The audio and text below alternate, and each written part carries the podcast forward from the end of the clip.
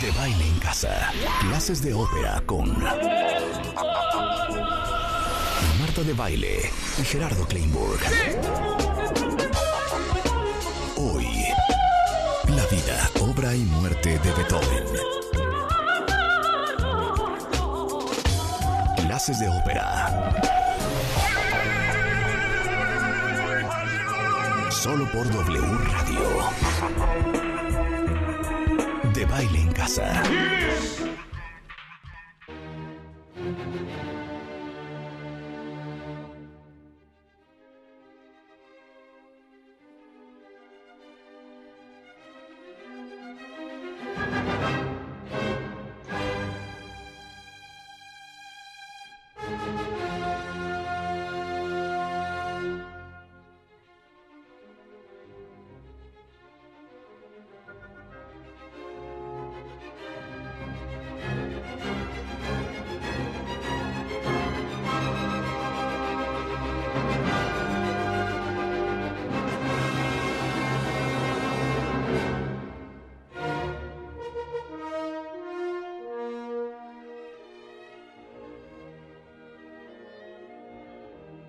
Ver, Gerardo, ¿eso qué es?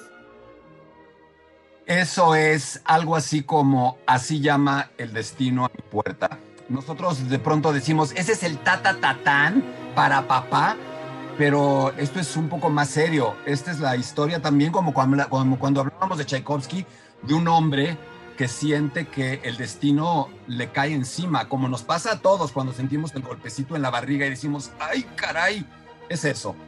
A todos nos pasa. Y es Beethoven. Beethoven. El Beethoven. día de hoy, cuentavientes, miren, no importa si uno va por la vida sin saber muchas cosas, pero yo sí creo que hay ciertas cosas de cultura general que sí hay que saber. Un día sacan el maratón y uno pierde porque no tiene idea de nada. Hay que saber a little bit about a lot of things. Hay que saber un poquito, pero de muchas cosas. Y yo creo que no está nada mal que nuestro archivo cultural sepamos qué onda con Beethoven, que es, yo no sé cómo lo dirías tú, Gerardo, pero que uno de los compositores de música clásica más importantes de la historia.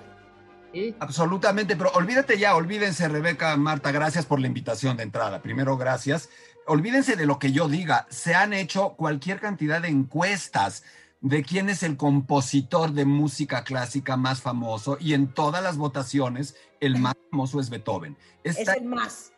Absolutamente, porque está... No de... Mozart, no Bach, no Wagner, no, Mozart, no, no Tchaikovsky, Beethoven.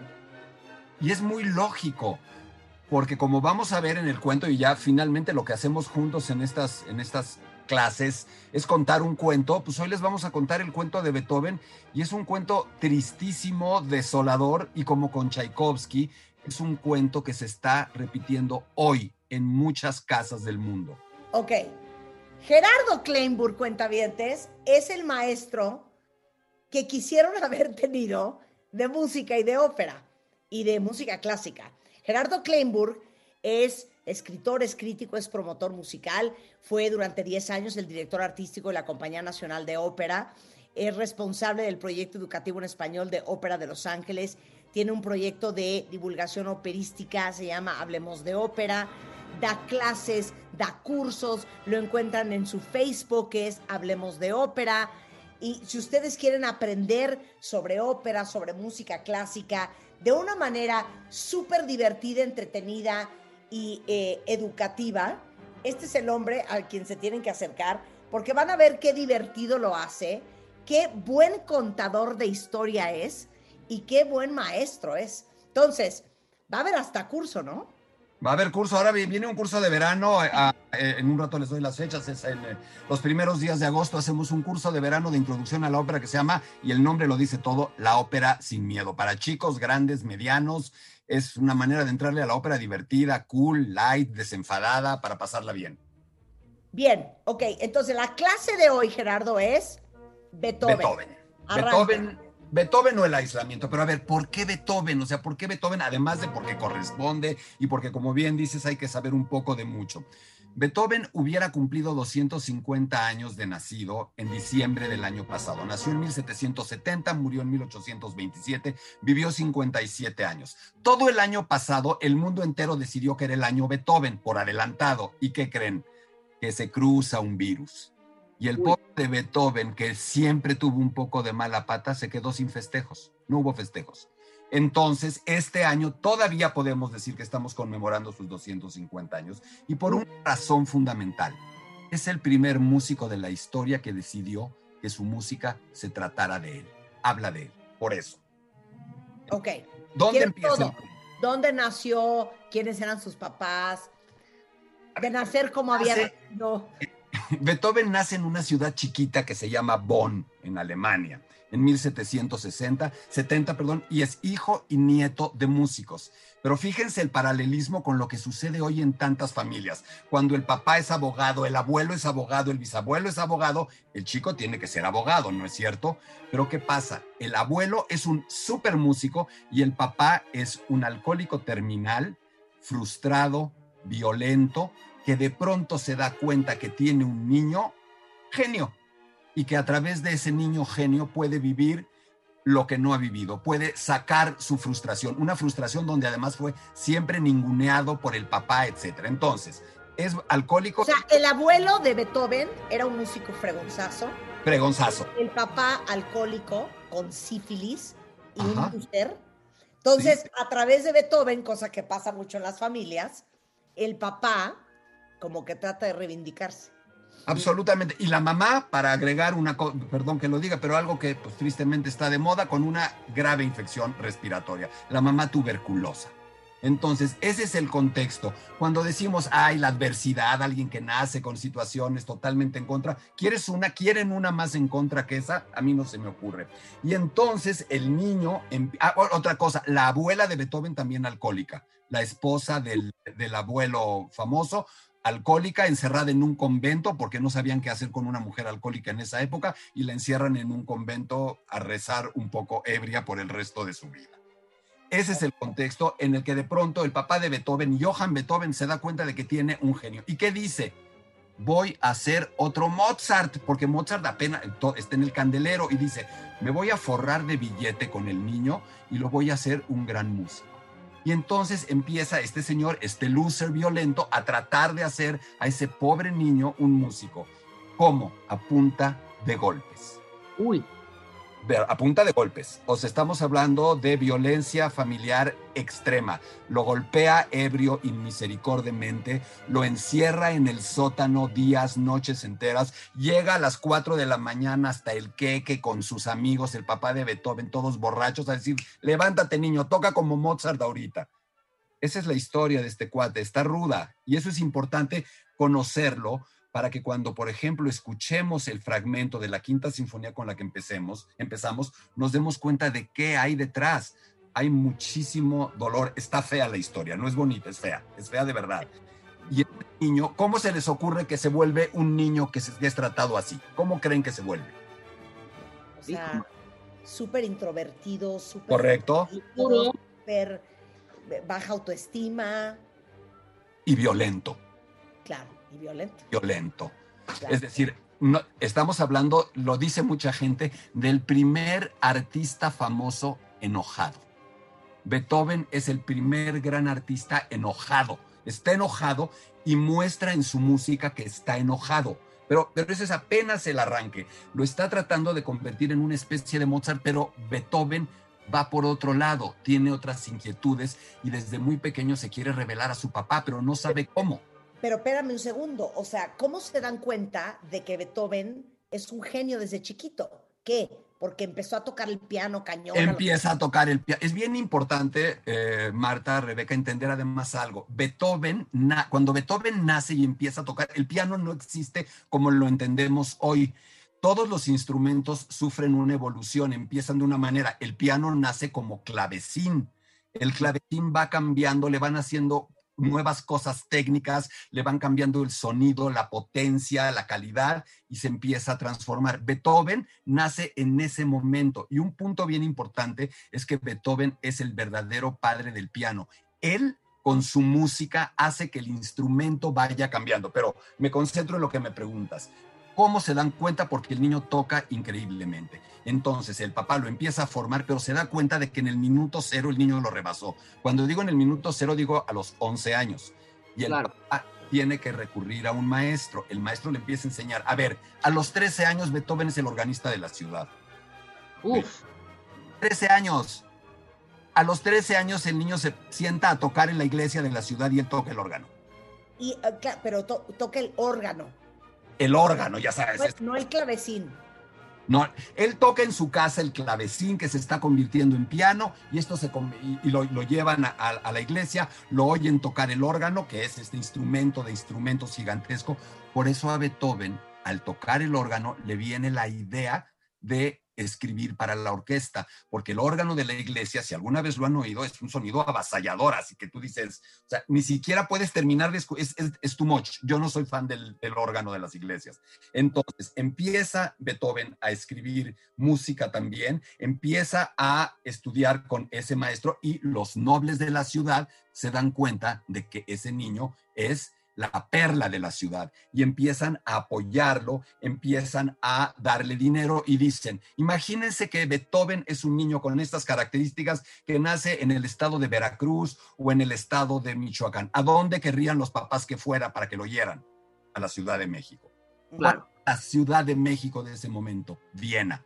Es la capital de Austria, es la capital del imperio eh, de los Habsburgo, es la capital musical y artística de todo el mundo se juntan los nobles, consiguen dinero y lo mandan a Viena. Y ahí viene, Rebeca Marta, uno de los grandes mitos de la historia de la música y no sabemos si es verdad o es mentira. ¿Mozart conoció a Beethoven o no? No sabemos.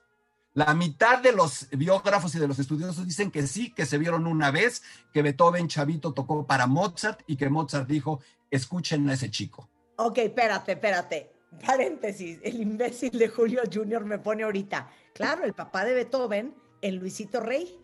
Claro, claro. Luis Miguel.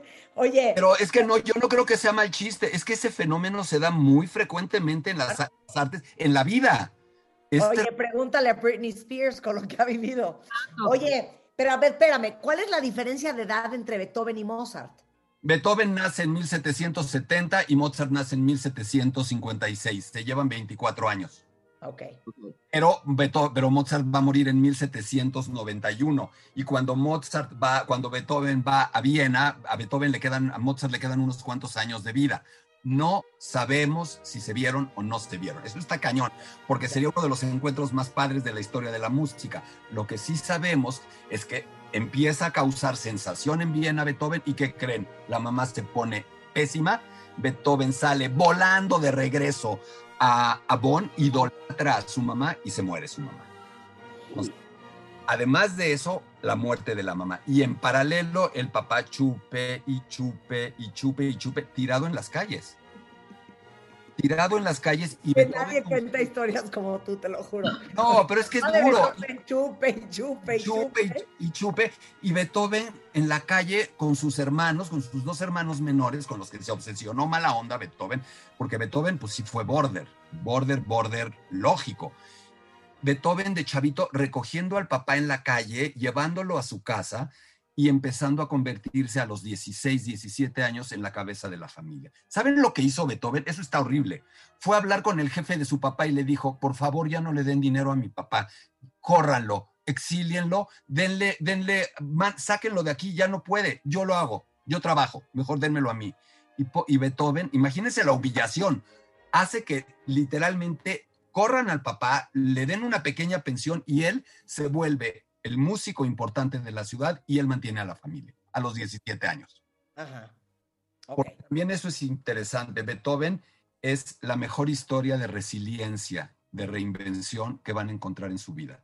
Ese tipo se murió en sentido metafórico muchas veces y cada vez renació y renació y renació. Pero ojo, todavía no es un máster de la composición, es un máster de tocar el piano Claro. improvisa, le dice, lo, lo sientan al chavito y le dicen, a ver, ahí te van las mañanitas y invéntate una rola sobre las mañanitas. Hoy ya se perdió eso, Marta, Rebeca. En aquella época la gente improvisaba, se sentaban al piano y tú le decías, a ver, eh, los cochinitos de Cricri, le decías, a- le decías, ahí te van los cochinitos, ahora házmelo fuga, házmelo vals, házmelo polka y te improvisaban al piano. Ya una oda a los Pero cochinitos. perdón, perdón, algo que quiero entender, que es yo creo que bien interesante, cuentavientes, es que hoy los músicos tocan en un concierto, ¿no?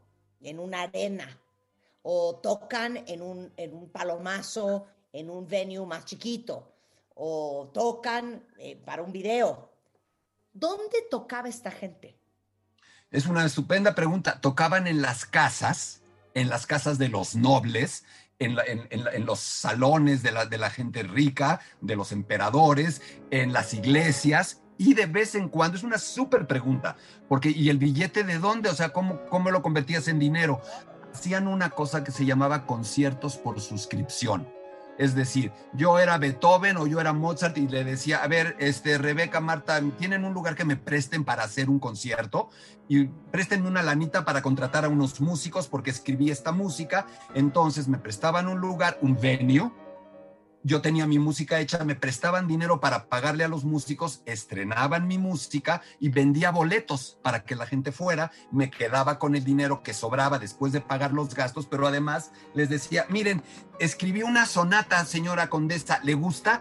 Le vendo el manuscrito y se la dedico Ok. ¡Qué a otro billete. Y de- bonito! Pero, por Y- ejemplo, yo podía decir, a ver, en, esos, en esas casas, en esos castillos, en esas mansiones, eh, una de las cosas que tenían, y si han ido algún día al Palacio de Versalles, se acordarán del Salón de los Espejos, que era donde hacían las fiestas. Entonces, todo el mundo tenía su salón de fiesta, ¿no? Lo que ustedes tienen en el, en el, en el sótano de su edificio, donde hacen su salón de fiestas, a eso tenían las casas. Entonces cual. yo podía decir, a ver, Beethoven, vente el sábado a tocar a mi casa, voy a hacer una fiesta. Ujú, Entonces yo invitaba a mis amigos, todo el mundo elegantísimo, y les decía, vénganse el sábado a mi casa, va a tocar Beethoven. Eso lo podías hacer con casi todos los músicos. Yo le pagaba a Beethoven. El problema es que Beethoven era como chivo epiléptico en cristalería. Es decir, era un tipo imposible. Se empieza a volver un tipo imposible, una amenaza pública. Es intratable. Intratable. O sea, estamos hablando de... Ahí, ahí les voy. Y, y el comentario embona perfecto porque entonces, después de esta historia, los nobles, las familias ricas de Bonn, vuelven a darle dinero para que se vuelva a ir a Viena y se instala en Viena. Y ahí empieza a destacar cada vez más y más y más como un compositor, ya no solo como un pianista, ya no solo como un improvisador, sino como un compositor. Pero, ¿qué tiene de raro, además de ser un genio? Es distinto.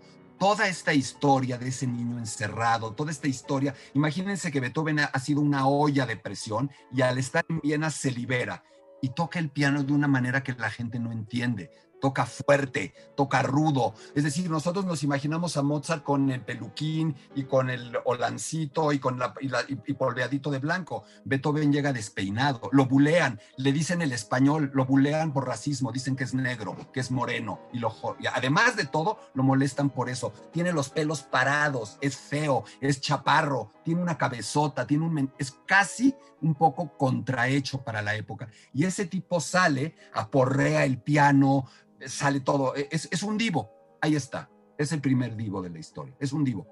Sí, o sea, era desquiciado. Tocaba el piano desquiciado. Desquiciado. Desquiciado y de una manera distinta. Pero ojo, los que están con los, los- lo- la, la gente que en Viena está fabricando pianos, va a los conciertos y dice: Órale, este instrumento se puede tocar así y este tipo quiere tocar más fuerte, más rápido, vamos a hacerle mejoras al piano, técnicas, para que esté a la altura de este señor nuevo, loco, revolucionario.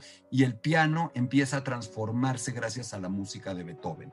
No sé si les late que para ponerle un poquito de música a todo, este, a todo nuestro cuento, oímos un fragmento de, de- de- de- de las obras que escribía Beethoven para piano, una sonata conocida como La Patética.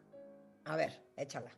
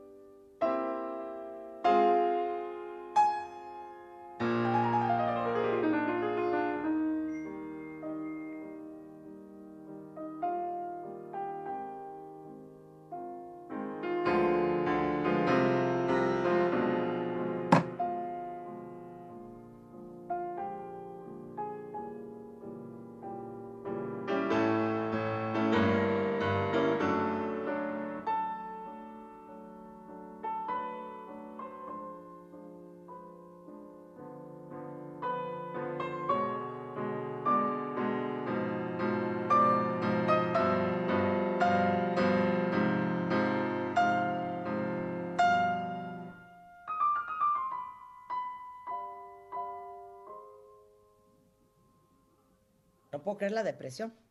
Es que lo que, La patética. lo que importa de contar el cuento, Marta, Rebeca, es que no puedes escuchar la música de la misma manera cuando sabes qué hay detrás. Claro. En Beethoven, en Beethoven, más allá de lo que tú sientas cuando lo oyes, hay algo nuevo. Este ya, este ya, este sí no es cuento, este es clase. El tema con Beethoven es que antes de Beethoven, los compositores, Haydn, Bach, Mozart, genios, yo soy fanático de Mozart, pero escribían música de alguna manera utilitaria, música que les pedían, música para ciertos momentos, música que respondía a formas, estilos. Y lo que hace Beethoven es decir, no, señores, mi música soy yo. Se trata de lo que me pasa, se trata de lo que siento. Esto hoy todos lo damos por sentado, ¿no? Pues su feeling, pero eso no era así antes. Esto de que la música lleve tu feeling, lo inventó Beethoven, así. No- Así. Ya, Así. O sea, esto es la neta sin cáscara. Beethoven inventó eso.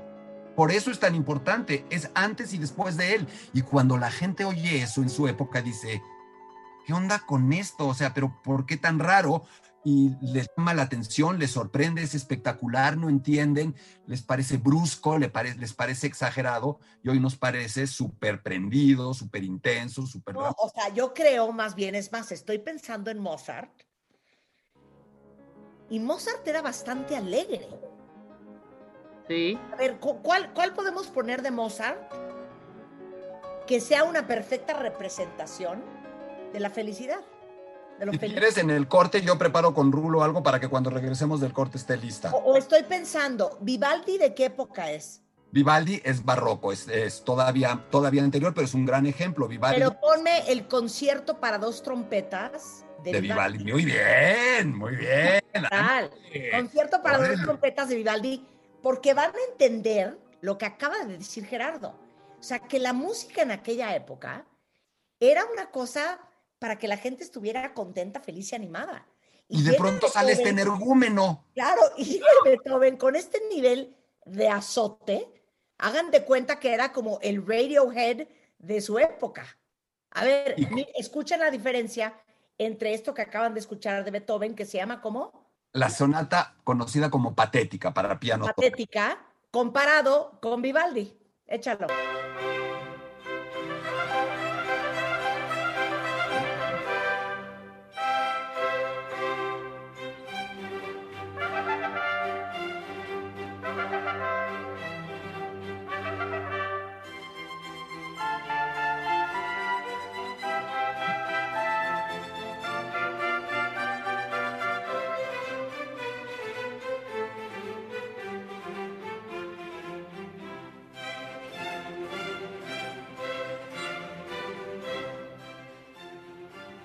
O sea, quedó claro que era música contenta. Con esto que dan ganas de bailar.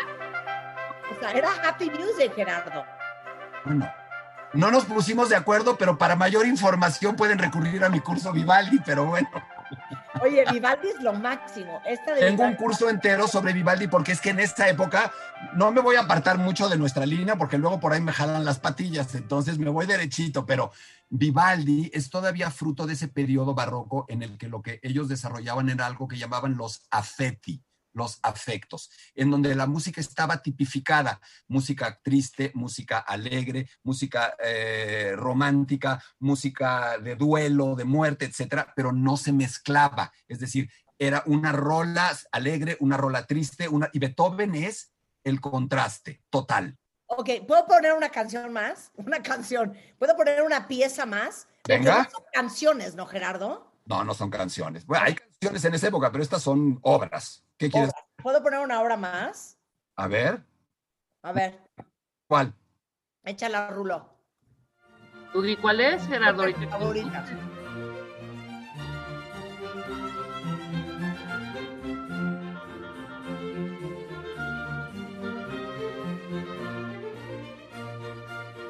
O sea, tú eres barroca, barroca, ¿verdad? Soy barroca cañón. Pero ahora, a ver, hay un, hay un dato importantísimo en esto. Esto es The Queen of Sheba de Händel.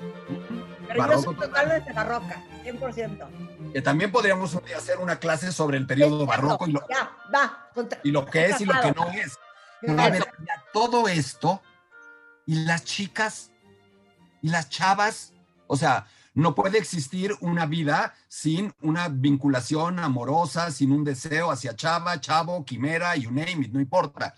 ¿Qué onda con esa parte en Beethoven? Bueno, nuestro amigo era heterosexual y le gustaban mucho las chavas, pero le gustaban guapísimas, millonarias, nobles y casadas Ok. me parece que estábamos con una mala receta porque él era desaliñado, desaseado, ya bebía con bastante alegría, colérico. A ver, cuando decimos que era colérico, ¿qué quiere decir que era colérico? A la menor provocación mostraba su cólera ro- destrozando las sillas, aventando muebles por la ventana, destrozando instrumentos, rompiendo bustos de sus protectores. Un día se, porque además Beethoven se enojaba con sus protectores y con la gente que le daba lana y de pronto en sus narices le rompía el busto del conde y del noble, que le estaba dando dinero a Beethoven. No estoy inventando, ¿eh? O sea, Beethoven intentó golpear con una silla al conde Lichnowsky, que le daba una la nota mensual. Entonces Beethoven empieza a sentir esto hacia las mujeres y ya sin broma, obviamente es una receta para el despecho permanente, para sentirse frustrado, para empezar a sentir de verdad que las cosas no funcionan. Y además de eso, hacia 1797, cuando tiene 27 años, hay una enfermedad que no sabemos si es viruela, si es una infección de vías respiratorias superiores, si es el principio de una enfermedad autoinmune, pero nuestro amigo, por si todo lo que hemos dicho fuera poco, empieza a sentir que no escucha bien. Uta, para ahí, para ahí. Vamos a hacer un corte, porque eso es el acabose. Ujú. Venga, Beethoven deja de oír y sigue componiendo. Con Gerardo Klein. así es. Beethoven al regresar. Más información en wradio.com.mx. Lo que tienes que saber en W Radio. De baile en casa. Clases de ópera con Marta de Baile y Gerardo Kleinburg.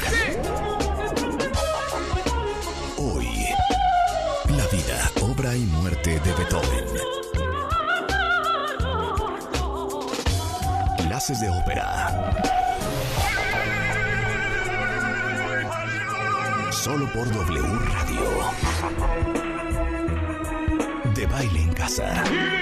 Estamos de regreso. Estamos de regreso en W Radio haciendo lo que más nos gusta para todos los que somos melómanos.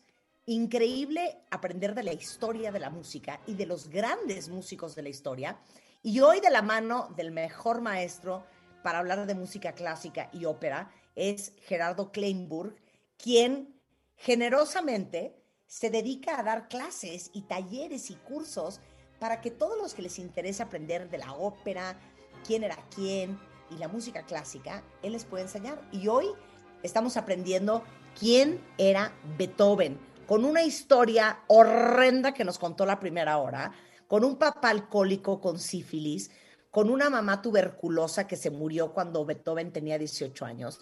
Su papá lo maltrataba, le pegaba, vivía borracho en las calles. Entonces Beethoven creció con una infancia horrenda, súper violentado, súper enojado con la vida. Y eso es algo que a través de su música mostró y que cambió la historia de la música para siempre. Eh, creo que vas a ser un ejemplo perfecto. Y claro, pero no era, es, lo, lo, que habíamos comentado, no era exactamente así antes. ¿Qué tal si, no en demérito de Mozart, porque Mozart es acaso más grande desde otro lugar, pero ¿por qué no escuchamos algo tan contrastante que se hacía en épocas similares? Por ejemplo, la llamada Pequeña Serenata Nocturna, Eine kleine Nachtmusik, que es una rola escrita por Mozart para gente del jet set salzburgués que hacía reuniones en su casa y decía, pues música para la fiesta, venga.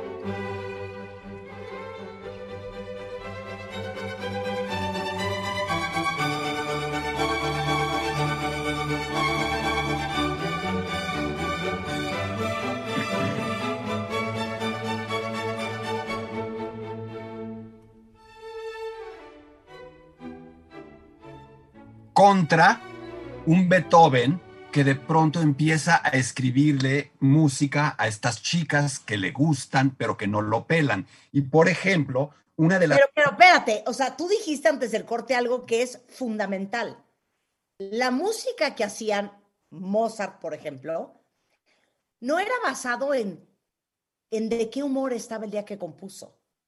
No era personal, no era subjetiva ellos componían música alegre, bonita, contenta para las fiestas. Punto. Estuvieran del estado de ánimo que estuvieran. No total, básicamente sí. Es decir, música utilitaria que tenía un propósito muy específico.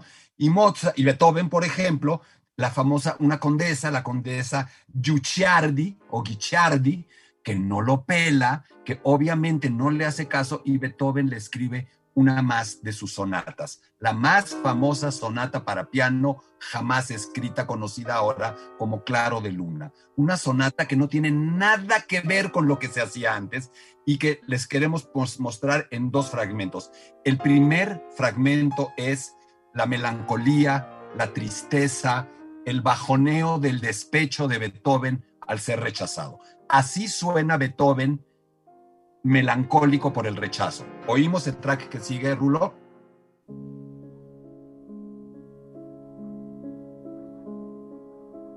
Es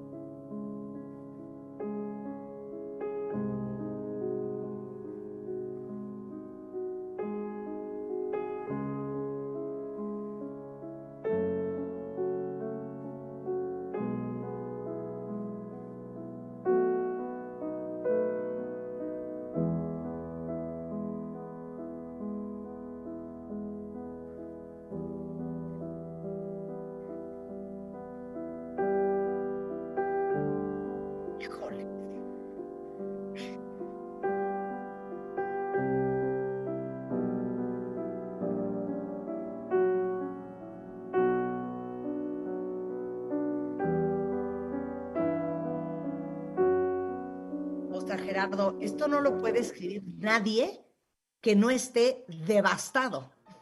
Todos hemos estado así. Y ahí es donde viene, no el chiste, ahí es donde viene la fuerza de esto. Fíjense en esta paradoja, esta parte es clase.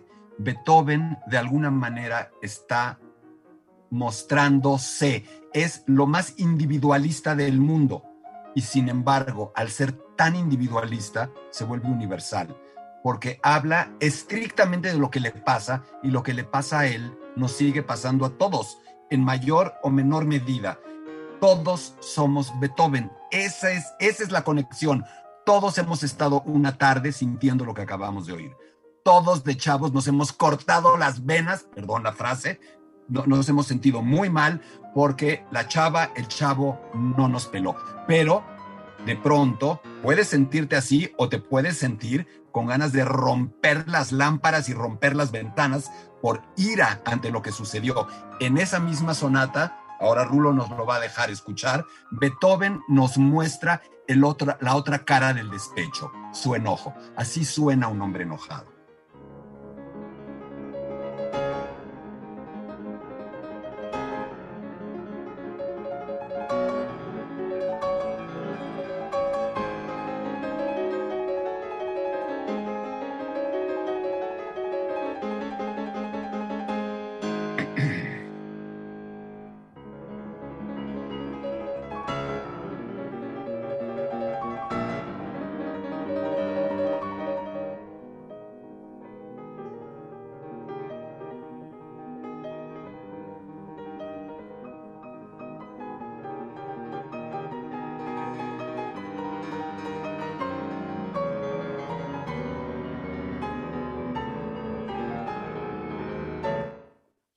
Sea, dentro del estilo, o sea, estoy tratando de hacer como comparativos, pero dentro del estilo de música clásica, digamos que Beethoven vino a presentar otro estilo. Total, total. O sea, estoy pensando, así como cuando entraron los Beatles, que todo el mundo decía, ¿qué es esto? O cuando entró el grunge, que todo el mundo dijo, ¿qué es esto? O De la como balada, cuando entró- la, la balada Claro, o como cuando entró el reggaetón, que todo el mundo dijo, ¿qué es esto? Sí, Decían, ¿qué sí, claro. O sea, ese tipo se disparó de su tiempo. El tipo, y aquí influye mucho este tema porque lo dejamos nada más medio enunciado, pero lo retomamos. Me gustaría hablar de un elemento que se me quedó un poco en el tintero y retomar el tema de la sordera después.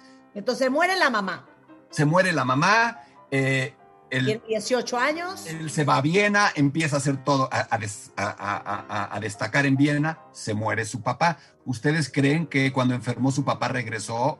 Fue a ver, estuvo en el funeral, en el entierro, ¿no? Estaba eufórico. Eufórico porque se había muerto su papá. Lógico. Claro, no le habría venido mal una terapia a nuestro amigo, pero si hubiera seguido esa terapia, seguramente no tendríamos esta música y con terapia seguramente no estaríamos hablando hoy de Beethoven, sería un, artista completamente distinto. Pero ¿qué le pasa? ¿Qué nos pasa o qué le pasa a la gente cuando no está contenta con esa figura paterna o esa figura materna? Te inventas un papá y Beethoven se tiene que inventar un papá. Y un poco ambicioso como es Beethoven, se inventa que su papá es Napoleón. ¿Qué quiero decir con que su papá es Napoleón? Su Napoleón Bonaparte.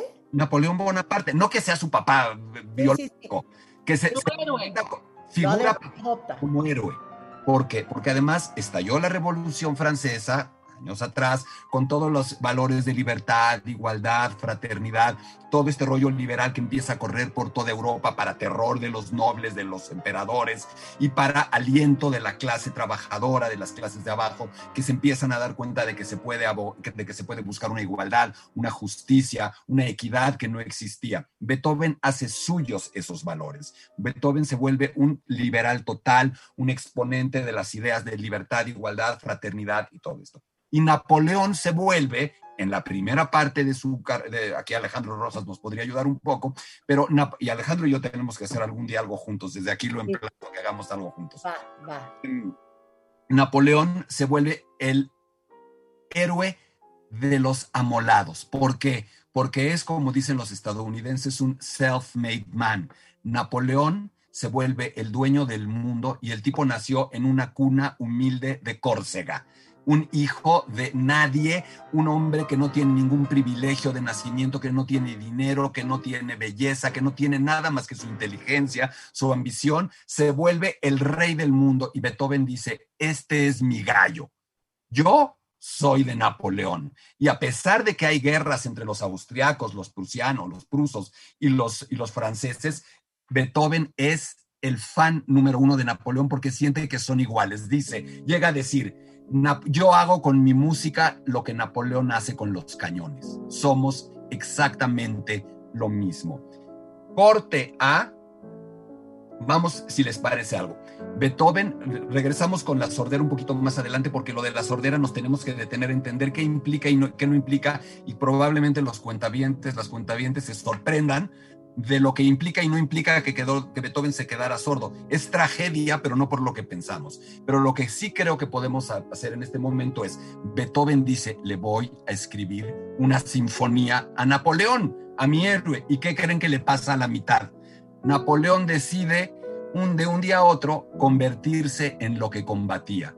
Se autoproclama emperador y el señor, lo recordamos, se autocorona, se pone a sí mismo la corona de emperador. ¿Y qué creen que hace Beethoven, el colérico, con la sinfonía que le había escrito a Napoleón? ¿Qué?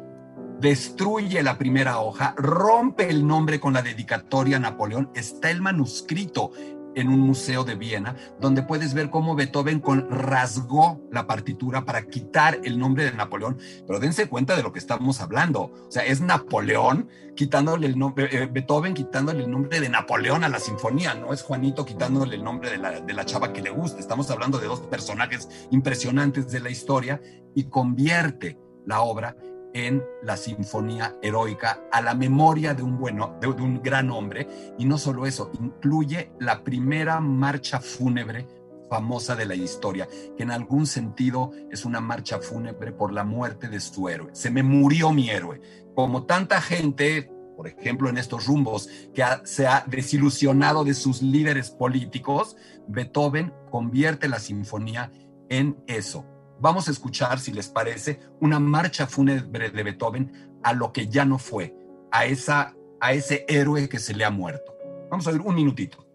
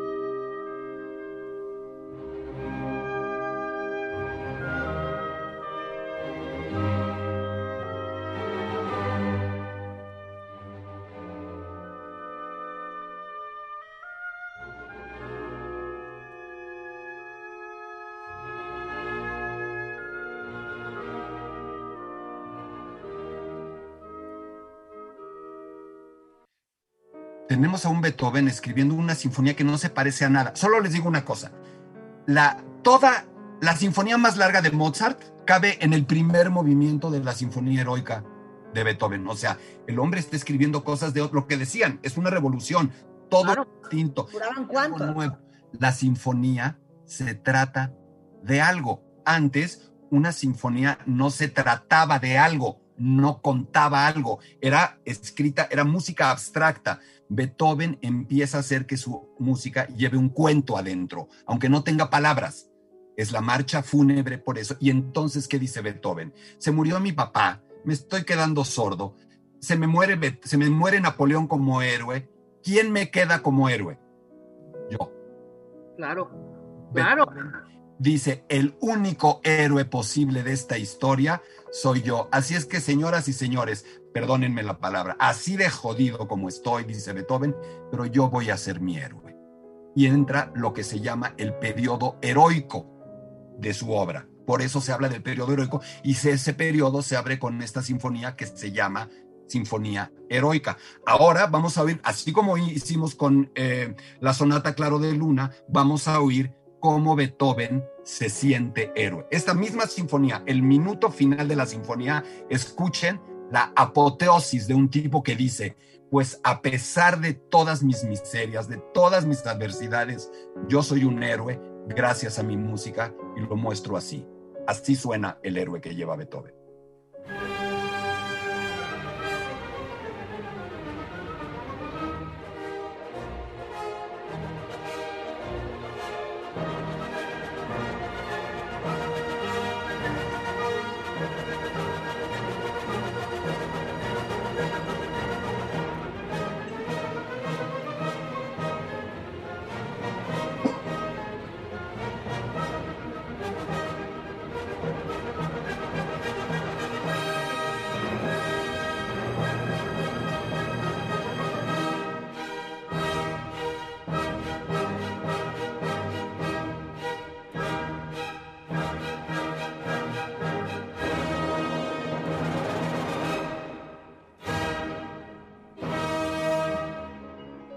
Grandiosa.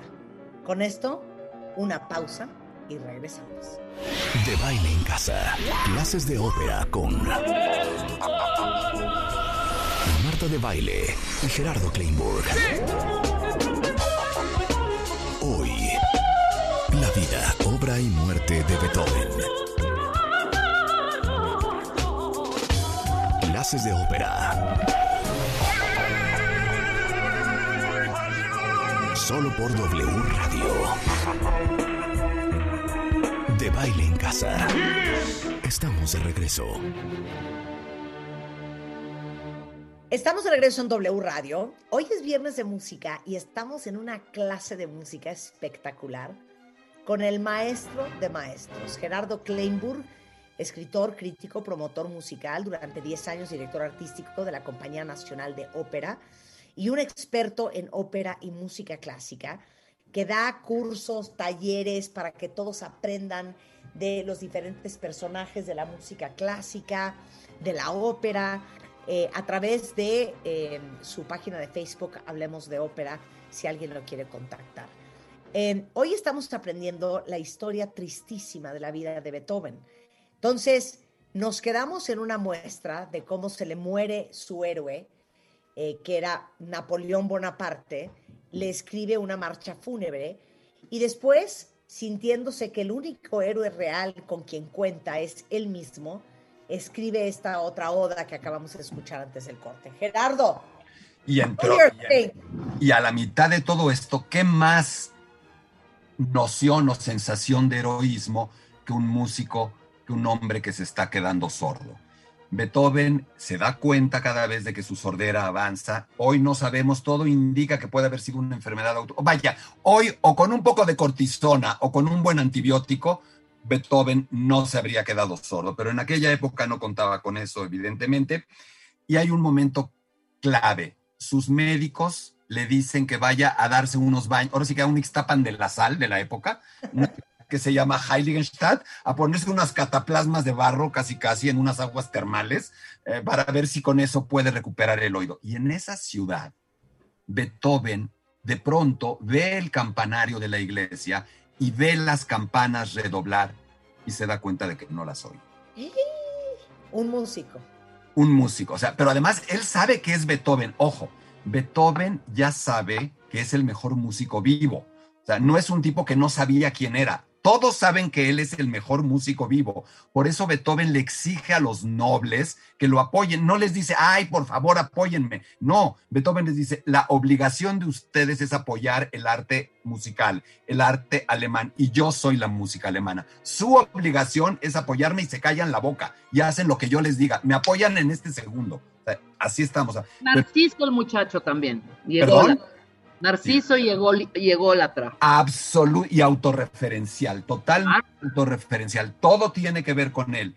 Y en ese momento, a mí me gustaría, antes de, si les, si les late, eh, que leamos un fragmento de lo que Beethoven escribe para reconocer de manera privada su, su, su, desgarramiento ante la, ante la sordera. ¿Qué implica y qué no implica que se quede sordo? Uno puede decir, no manches, Beethoven se quedó sordo. ¡Wow! Eso lo convierte en el compositor más extraordinario de la historia. Pues con la pena, pero no. Si Mozart se hubiera quedado sordo, si Bach se hubiera quedado sordo, podrían haber seguido componiendo también. Y les explico por qué. Es bien fácil. No, ¿Se pueden imaginar el rojo? ¿Se pueden imaginar un color? Sí, claro ¿Te puedes imaginar un olor? ¿Te puedes imaginar a qué huele las fresas o el chocolate? Sí, ¿no? Eh, bueno, si tú estás entrenado, yo no soy Beethoven, pero me puedo imaginar un acorde de do menor y sea que suena. Sé como si Beethoven se imagina perfectamente la música. Ese no es el problema. Va a transformar su música. Su música se va a volver menos melodiosa porque él ya no escucha las melodías. Su música se vuelve más técnica, más de, más de construcción de formas, más intelectual y menos de melodías o de tonadas bonitas. Lo que a Beethoven pasa con la sordera es que le da vergüenza, no le da miedo, le da vergüenza. Le da vergüenza y en ese momento en Heiligenstadt escribe una carta que le iba a mandar a sus hermanos y que nunca les manda. La encuentran y cuando la lee uno con cuidado se da cuenta de que es algo muy cercano a una nota suicida. Beethoven contempló suicidarse y tomó la decisión de no matarse porque sabía que tenía un solo aliado para salvarse, su música, que su música era la única tabla de salvación. Y yo les propongo, ahora si me lo permiten, cuentavientes que escuchemos en voz de Marta a Beethoven confesando su sordera y lo que implica para él en el famoso testamento de Heiligenstein. Para mis hermanos Carl y Johan, hombres que me juzgan malevolentemente, testarudo o misántropo, qué equivocados están. Desde mi infancia, mi corazón y mi mente estuvieron inclinados hacia el tierno sentimiento de la bondad. Inclusive, fui siempre voluntarioso para realizar acciones generosas. Pero les pido que piensen, como hace ya seis años, que me he visto atacado por una dolencia incurable, agravada por médicos insensatos, estafado año tras año con la esperanza de una recuperación y finalmente obligado a enfrentar el futuro con una enfermedad crónica cuya cura llevará años o tal vez sea imposible de curar. Y cuando en algún momento traté de olvidar todo eso, que duramente fui forzado a reconocer la realidad de mi sordera, pero incluso entonces era imposible para mí decirle a todos, hablen más fuerte, griten, porque estoy sordo. ¿Cómo podía ser posible que yo admitiera tal debilidad en un sentido que en mí debía ser más perfecto que en todos los demás? Un sentido que una vez poseí en la más alta perfección, una perfección tal como pocos en mi profesión disfrutan o han disfrutado. No puedo hacerlo. Entonces perdónenme cuando me vean alejarme en vez de mezclarme con todos con agrado. Mi desgracia es doblemente dolorosa porque forzosamente ocasiona que sea incomprendido. Para mí no puede existir la alegría de la compañía humana, ni los refinados diálogos, ni las mutuas confidencias. Y qué humillación cuando alguien se paraba a mi lado y escuchaba una flauta a la distancia y yo no escuchaba nada. O cuando alguien escuchaba cantar a un pastor y yo otra vez no escuchaba nada. Me sentiré contento si puedo serles de ayuda desde la tumba. Con alegría me acerco hacia la muerte. Si ésta llega antes de que tenga la oportunidad de mostrar todas mis capacidades artísticas, habrá llegado demasiado temprano. No obstante, mi duro destino.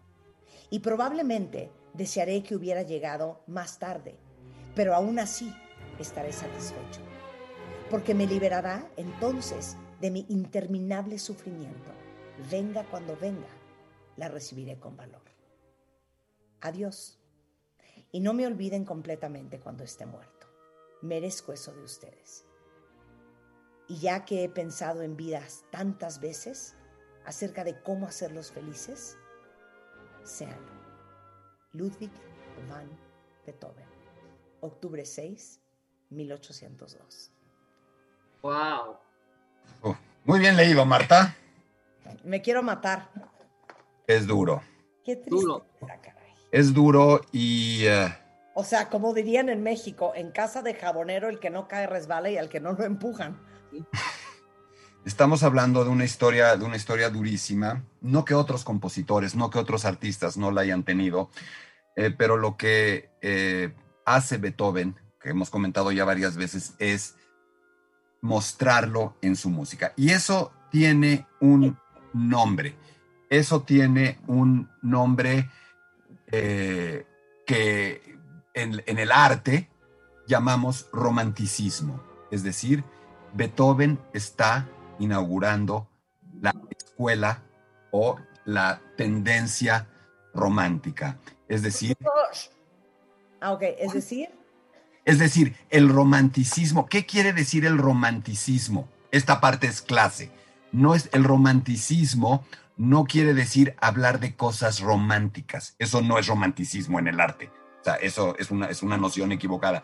Romanticismo es un periodo del arte, fundamentalmente del siglo XIX, en el que el artista se pone en el centro de su obra de arte, en el centro de su pintura, en el centro de su literatura, en el centro de su música. Y de nuevo, Beethoven inventa eso. Y en la carta, eh, en la carta que de verdad, de verdad, Marta, sí creo que con eh, la manera en la que lo leíste y con la música de Beethoven se volvió, se volvió muy estrujante, al menos para mí. Me parece que estamos hablando de esta nueva manera de entender el arte y es el romanticismo. Mucha gente lo niega, otros lo afirman, es una discusión. Yo soy de la idea de que Beethoven es el gran precursor del romanticismo o acaso el primer romántico. Y hay un punto, finalmente, esta no es clase de ópera porque no hemos hablado todavía de ópera. Pregunta, ¿Beethoven escribió una ópera? Sí. ¿Cuántas? Una. ¿Es buena? No. ¿Cómo se llama? ¿Fidelio o el amor conyugal? ¿Por qué no es buena? Porque Beethoven los grandes compositores de ópera lo que hacen es escribir grandes obras de teatro en música. Las grandes óperas funcionan cuando funciona como teatro, si no, no es una gran ópera. Y Beethoven, ustedes se imaginan a Beethoven como un hombre de teatro, era un hombre muy denso, era un hombre que quería siempre decir cosas muy profundas. Y Fidelio, su única ópera, se vuelve un sonoro fracaso. Le escribe tres veces, cuatro veces, y se vuelve una obra que habla más bien de la eh, de valores como los de la Revolución Francesa y de, fíjense, es la historia de un prisionero político, un hombre que está encadenado en un calabozo como él vivía encadenado en el sótano de la casa de su papá y que es liberado por una mujer, por el amor. Estamos hablando de Beethoven fantaseando, idealizando la llegada de una mujer a su vida que lo pueda liberar. Ok, ¿puedo abrir un corchete, profesor? Por favor. Tengo tres preguntas. Pueden Que me las puede contestar las dos primeras rápido y la tercera puede usted extenderse. Con mucho gusto. La primera pregunta es, ¿Se queda sordo a qué edad? Más, a ver, los primeros síntomas de sordera son a los 29 años, más o menos hacia 1700, a los 28, hacia 1798. Ahí empieza a tener problemas y no es una sordera súbita, es una sordera gradual. Sabemos que la última sinfonía que oyó medianamente bien fue la tercera y escribió nueve. La sinfonía la oyó tanto como la puede escuchar tu sillón. No oye absolutamente nada. Es gradual y además es una buena pregunta porque la respuesta puede dejarnos saber algunas cosas. No pierde todo el registro de golpe, empieza a perder algunas notas agudas y algunos sonidos graves. Entonces, ¿qué empieza a pasar con la música de Beethoven? La música de Beethoven, conforme él se empieza a volver más sordo y más sordo y más sordo, se vuelve más bombástica. Es como si Beethoven le pidiera a los instrumentos, a la orquesta, sonar más fuerte. ¿Para qué? Para poderla oír. Y de pronto Beethoven empieza a explorar zonas más agudas del piano, de los instrumentos, y zonas más graves. ¿Por qué? Porque no oye, está buscando notas más agudas o notas más graves para ver si puede oír. Ok. El verdadero tema de la sordera de Beethoven es cómo se, a ver si eh, termino con, diciéndote esto, la sordera de Beethoven, valga, valga el término, se escucha en su música. Tú te das cuenta en su música que él ya no está oyendo bien por cómo escribe. Ok, ahorita ponemos un antes de que se quede sordo y después. Eh, pero tengo otra pregunta, profesor. Mi Diga pregunta usted. es, ¿Médicamente hoy se sabe qué habrá tenido en el oído o por qué lo perdió? No, hay tres o cuatro opciones. La primera es una, eh, lo de una infección eh, que lo haya lastimado es poco probable porque entonces el daño habría sido uno y habría quedado ahí. Todo indica que puede haber sido una enfermedad autoinmune. ¿Y saben por qué creemos que puede haber sido una enfermedad autoinmune? Porque en ese, en ese periodo también Beethoven empieza a mostrar, pobre, o sea, de verdad es un rosario de tristezas y de calamidades serios, graves problemas estomacales que hoy se empiezan a asociar con que puede haber tenido enfermedad de Crohn, esta enfermedad autoinmune del intestino. Sí, sí, Entonces, creemos que fue una enfermedad autoinmune que avanzaba y avanzaba y avanzaba hasta dejarlo sordo. Ok, y mi tercera y última pregunta. Ahorita dijiste que Beethoven compuso una ópera. En aquella época, así como hoy tenemos, yo qué sé, pop, balada, rock, reggaetón, progresivo, rap, RB, hip hop, ¿había géneros musicales? O sea, una cosa era sí, sí. la música clásica, otra cosa era la ópera, ¿o cómo era? Totalmente. No de esta. A ver, es una pregunta. Eh, generalmente dice uno que cuando, cuando uno dice es que es una muy buena pregunta, es que sigue una mala respuesta. Es una buena pregunta, espero que no siga una mala respuesta. A ver, dentro de la llamada música de concierto o la música no popular, existían distintos géneros. Por supuesto, el teatro musical, la ópera, con distintas variantes. En algunos lugares también había zarzuela, es decir, mitad hablado, mitad cantado. En otros lugares era todo cantado. En Inglaterra empiezan a hacer tu, tu idolatrado Händel del que hablaste, empieza a hacer unas cosas que se llaman ballad opera, en donde es parcialmente hablado, parcialmente cantado, con pedazos de música popular, con danzas, es decir, es la abuelita de la comedia musical. Entonces, tenemos ese apartado. Luego tenemos la música sinfónica, la que hace toda una orquesta, que puede ser una sinfonía, que puede ser un concierto. Y luego tenemos la llamada música de cámara, la que es con poquitos instrumentos, una, una, sonata para piano y violín, un cuarteto de cuerdas, un quinteto, hasta un sexteto, septeto. ¿Por qué música de cámara? Porque en aquella época la gente, como hoy nosotros, vivía y necesitaba música, pero hoy tú pones tu disco, pones tu teléfono y tienes música. ¿Cómo se les ocurre a ustedes que se podía hacer música en aquella época en tu casa? No hay radio, no hay nada. ¿Cómo la haces? Haciéndola. Claro. La, la tienes que tocar tú. Si no, ¿cómo? ¿O qué? ¿O contratas a un grupo para que te vaya a tocar en la tarde mientras lees? Eso es parte de la educación también de estas, grandes que aprendieras música. Pero Todos saben música. Pero te voy a decir una cosa que me acaba de caer el 20 cuando uno ve como películas o series de época, siempre hay una escena en donde están todos como en el music room o en la sala y la hija está tocando el piano y todos están alrededor oyendo. Y dices, ¿cuál habrá sido la fascinación? O sea, no me imagino nosotros hoy sentándonos a ver a Rebeca tocar, el piano. O tocar la guitarra a menos de que estés en una lunada. Y me acaba de caer el 20, lo que acaba de decir Gerardo. Era un deleite porque en su vida, si no era así, no había música. Correcto. O sea, que tú salías a la calle y, y el, el microbús llevaba una rola, pues no. O en la iglesia, te metías a la iglesia a escuchar ese órgano este, Buen punto. Ese es el gran lugar, el primer gran lugar, el primer gran, lugar público de conciertos. Ah, estamos en una pequeña digresión, pero es muy buena. Ahora, ¿por qué se llama música de cámara? Entonces, bueno, pues en la época de Mozart estaba Mozart que tocaba el clavecín, el papá tocaba el corno, la mamá tocaba el este, la hermanita también tocaba el otro y el vecino componía, les hacía una rola para una canción, una sonata, un cuarteto, un terceto, para poderlo tocar y el sábado en la noche decían, ay, pues vamos a hacer música y luego nos echamos unas chelas y tocaban. ¿Dónde tocaban? En la casa. ¿Qué tiene la casa? Recámaras. ¿Cómo se decía recámara en aquel? Una cámara. Música de cámara. Era música para la recámara, para la sala, era música para la casa.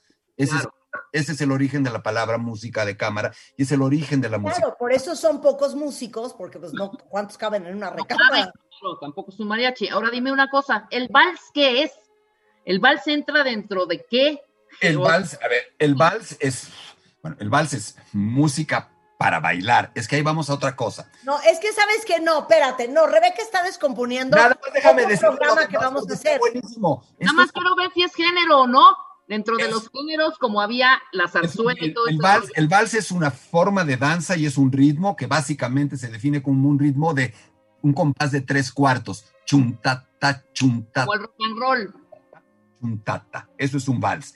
El vals, lo que pasa también es que cuando tú estás en tu casa y quieres hacer una, o sea, tú tienes tus playlists y dices, pues viene a cenar fulanito una música para la cena, eh, música romántica, música guapachosa. Eso ya existía en esa época. Los grandes nobles, los grandes reyes, así necesitaban eso. ¿Y cómo lo hacían? Contrataban músicos para que les escribieran. Eran su Spotify. Tenían que contratar al Spotify para que les hiciera la playlist.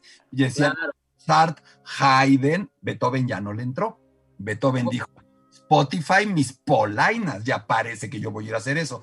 Y entonces los llaman para que escriban la música. Y entonces el, arzobispo de Salzburgo le decía a Mozart, pues van a venir las hijas de la condesita tal y van a bailar, necesito cinco minutos. Y Mozart tenía que escribir cinco minutos. Y ahora va a venir el fulanito de tal, el príncipe elector de Sajonia, necesito que cuando entre suene una marcha. Y le escribió una marcha. Ahora va... pero ahora mañana tengo misa, porque era, era, era, arzobispo, el, príncipe arzobispo de Salzburgo. Tengo misa, necesito que me escribas la música, pero no solo de la misa, es que va, va a comunicar, estoy, estoy jugando un poco en serio, va a comulgar mucha gente. Entonces necesito que me escribas una rola para que mientras la gente comulgue esté oyéndose una música. Esa es la música utilitaria. ya estaba preparado un... O sea, music on demand. Claro. Absolutamente. ¿A poco creemos que esto de usar música y de necesitar música todo el día es nuevo? Sí, y aquí no aplicaba lo de, pueden poner música moderna, no había manera, era lo que estaba y ya. Absolutamente. Y por supuesto había otros lugares populares, seguramente en el bar, en la cantina, había músicos haciendo rolas, pero ¿saben dónde se hacía música? En el campo la gente al cultivar en las labores de labranza, cantaba en las vendimias, cuando pisaban el vino, cuando hacían todo eso, también había música para eso. Y las músicas empiezan a mezclarse un poco. De pronto hay compositores, se van a ir de espaldas. Les tengo una sorpresa mayúscula. Quedó como anillo al dedo esto, porque vamos a ver un poco más adelante, quiero ver la cara de las dos en este momento, ¿Ustedes creerían que el mariachi influyó en Beethoven? Pues ya que me estás poniendo, ya te diría yo sí, ya te diría sí. Pues si se quedan con nosotros después del corte, se van a dar cuenta de que el mariachi novohispano influyó en Beethoven. Wow. Oye, y, te puedo decir una cosa, ya que, que vamos a hacer un programa sobre el barroco. Sí. Pero me encantaría que hiciéramos un programa, aunque tengas que hacer muchísima investigación, ¿De qué? Y, vayamos poniendo la música de polka, swing, foxtrot, big band, todo ese tipo de música para que entendamos la historia y los cambios de los ritmos musicales a través de la historia. Y cómo viajan. Tú oyes música de Cabo Verde, una isla en África, y suena a son veracruzano. ¿Cómo está eso? A través de los esclavos llega. Claro. Entonces, regresando, vamos a prepararles cómo sonaba eh, Beethoven antes de perder el oído y cómo sonaba ya cuando componía sordo. Y después, la influencia del mariachi hispano en Beethoven con Gerardo Kleinburg. No se vaya. De baile en casa. Clases de ópera con de Baile y Gerardo Kleinburg. Hoy, la vida, obra y muerte de Beethoven. Clases de ópera. Solo por W Radio. De baile en casa. Estamos de regreso. Estamos de regreso en W Radio, entrando a la tercera hora del programa y creo que cuando te gusta la música, es un placer aprender de todo tipo de música, desde la historia del rhythm and blues, pero la ópera, pero el rock progresivo, pero la música clásica. Y si la música no te interesa, aunque sea por cultura general, porque hay que saber de todo, un poquito, pero de todo. Y hoy nos están dando una clase espectacular sobre Beethoven, el gran maestro Gerardo Kleinburg, especialista en música clásica, eh, maestro en el tema de la ópera. Y déjenme decirles que para todos los interesados, Gerardo constantemente da cursos, talleres online para que todos ustedes puedan aprender de los grandes músicos de la historia. Si lo siguen en Facebook, es Hablemos de Ópera, en YouTube es Gerardo Kleinburg, eh, G. Kleinburg en Twitter. Y decías que tienes grabados muchas clases, ¿no? Muchos cursos. Sí, por ejemplo, el curso, este, esto que estamos diciendo es un, esto, es una suerte de abstract del que tengo que se llama Beethoven y el aislamiento. Creo que se entiende por qué se llama Beethoven y el aislamiento. Son cinco sesiones de dos horas y media. Ahí sí, con profusos ejemplos de video, de audio. Es esto desarrollado todavía más ampliamente. Eso lo tenemos ahí. Si nos quieren, digo, también pueden escribirme, hablemos de ópera 1 arroba gmail.com y ahí está, hay muchos cursos y los que vienen en, en, vivo y pronto, en vivo digitales y pronto en vivo presenciales, espero. Ahorita nos dices todos, ¿no? Venga, pero el, contraste. Entonces explica.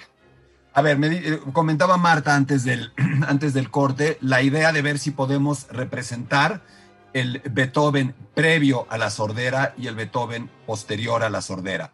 Creo que la música de Beethoven habla por sí sola, no creo que tengamos que glosarlo si te parece, Rulo, vamos a oír un fragmento de Beethoven con plena audición y un fragmento de Beethoven con muy poca audición.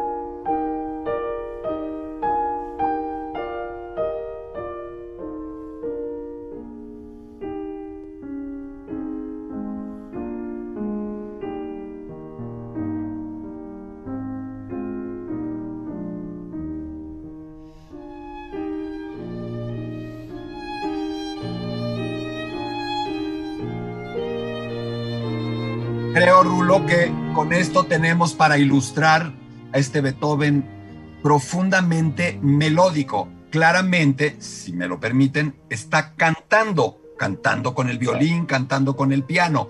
Ahora vamos a oír a un Beethoven que no puede cantar que no puede seguir cantando, a un Beethoven que no escucha y que trata de gritar a través del piano. Así sonaba Beethoven y así suena después.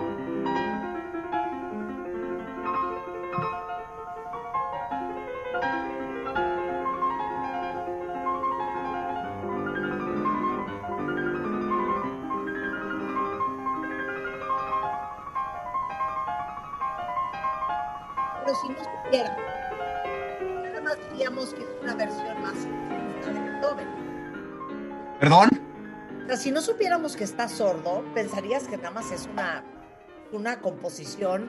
Una pieza. De Beethoven. Claro. Absolutamente, absolutamente. Y además, ¿qué pasa con la sordera? Beethoven, una, una parte importante del modus vivendi de Beethoven era tocar el piano en público y otra era dirigir la orquesta. Tocar el piano ya se complica mucho con sordera, porque el pianista tiene que, más allá de lo que siente al pulsar el instrumento, escucha a qué suena y gradúa el sonido que produce a partir de lo que escucha. En el momento en el que no escuchas tienes problemas muy fuertes, pero ahora imagínense un director de orquesta que no oye. ¿Y qué le pasaba a Beethoven? Que se empeña en seguir dirigiendo y cada vez es más difícil porque incluso empieza a hacer el ridículo. De pronto Beethoven está distraído, no está viendo a, algún grupo de instrumentos, da una entrada y no suena nada, porque todavía no es el momento. Poco a poco esta actividad pública de Beethoven empieza a verse cada vez más dificultada. Beethoven se enoja no lo acepta y poco a poco tiene que empezar a desaparecer de ahí. Vamos a, cuando hablemos de la novena sinfonía, vamos a ver hasta qué niveles de desgarramiento va a llegar eso. Pero hay un elemento muy importante. En 1806, cuando Beethoven tiene 36 años, que va a ser determinante en su vida porque nuestro personaje va a ser algo muy feo, muy, muy, muy feo. Una de las... Pero todo empieza porque uno de sus hermanos, Casper Karl, se casa. Se casa con una chica de nombre Johanna y tienen un hijo. El único sobrino, Beethoven no tuvo hijos, el único sobrino que tiene Beethoven. El sobrino se llama Karl y se empieza a volver la obsesión de Beethoven. ¿Por qué? Un hombre que no tuvo papá o que tuvo el papá que tuvo, que se quiere inventar papás, ¿qué otra manera puede tener de jugar o de ejercer el tema de la paternidad volviéndose el padre de alguien? Y se empieza a tratar de volver el papá de su sobrino. Imagínense a este hombre, Beethoven, de papá no creo que les hubiera gustado tener a Beethoven de papá, un personaje irascible, temperamental, complicadísimo, y empieza a entrarle una obsesión absolutamente demencial por su sobrino. Cuando digamos demencial, vamos a ver, vamos a ver hasta dónde lleva. Va a llevar prácticamente al suicidio a ese chico. Ahí sí, literalmente. O sea, pleitos legales. Es, una, es una telenovela horrorosa. En esta época, Beethoven escribe la obra con la que empezamos nuestro programa. La obra famosa, tal vez junto con la novena sinfonía, la obra más famosa de Beethoven y el arranque más famoso de cualquier obra en la historia de la música, la quinta sinfonía. Ta, ta, ta, ta, ta, ta, Ahora, fíjense en esto, a ver si lo han pensado. Ustedes siempre cantan, ustedes en el programa están llenas de música una melodía. Una melodía es esto que tú puedes tararear, cualquier melodía, la que les guste. ¿A ustedes les parece que la melodía ta ta ta tan, ta ta ta tan, es una melodía linda? ¿Es una melodía tarareable? Es no es una melodía. En un concurso de melodías queda en el último lugar. O sea, le gana el compositor de música popular que quieras. ¿Por qué sucede esto? Beethoven ya no puede escribir melodías por estar sordo, Beethoven ya no quiere escribir melodías por otra razón y esta es clase. Aquí no es no es no es nuestro cuento. Es bien importante. La Quinta Sinfonía de Beethoven es una obra completamente revolucionaria porque no se trata de tonadas hermosas, no se trata de melodías memorables, se trata de un elemento rítmico que se va a repetir a lo largo de toda la obra. Y es la primera vez en la historia universal de la música que una obra entera, una sinfonía, tiene un motivo que se está repitiendo.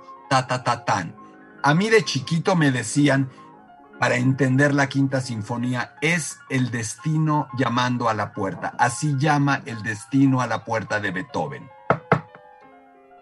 Eso es lo que me Y en el fondo da esa sensación. Yo lo que les quiero pedir es que escuchemos a la luz de todo lo que hemos dicho el arranque de la quinta sinfonía. Quiero creer que no la vamos a escuchar como la escuchamos al principio del programa, pero que además hagan consciente esto. Ta ta ta tan, ta ta ta tan, ta ta ta tan. Todo el tiempo regresando. Y hay otro elemento.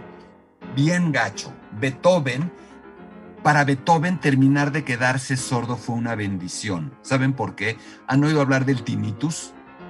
Sí, claro.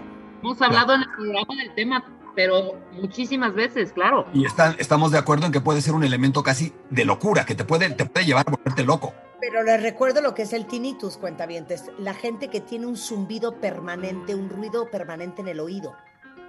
Tal cual. Tal cual. Entonces, todo el proceso eh, progresivo, creciente de sordera de Beethoven va acompañado de tinnitus. Y es ese zumbido permanente, un zumbido obsesivo, obstinado, reiterado. ¿No les llama la atención que la música de Beethoven, por ejemplo, en la quinta sinfonía, sea una especie de, metafóricamente, zumbido que no para, ta, ta, ta, tan, ta, ta, ta, tan, ta, ta, ta, tan? Es claramente eso que Beethoven está sintiendo, eso que Beethoven está escuchando, convertido en música. Y las invito, los invito ahora a escuchar un minuto, dos minutos, un minuto y pico de la quinta sinfonía de Beethoven, entendiendo, uno, la desesperación de ese hombre. Dos, la sensación de que no puede evitar su destino, de que haga lo que haga, le cae el alcoholismo, le cae la violencia, le cae, es decir, todo, todo lo desafortunado, la mala fortuna lo persigue. Tres, el tinnitus, el zumbido. Cuatro, ya no puede escribir melodías hermosas y escribe estos fragmentos cortos rítmicos. Les puedo asegurar que a la luz de estos comentarios, lo que Rulo nos va a poner ahora suena completamente distinto. Quinta Sinfonía en Do menor de Beethoven.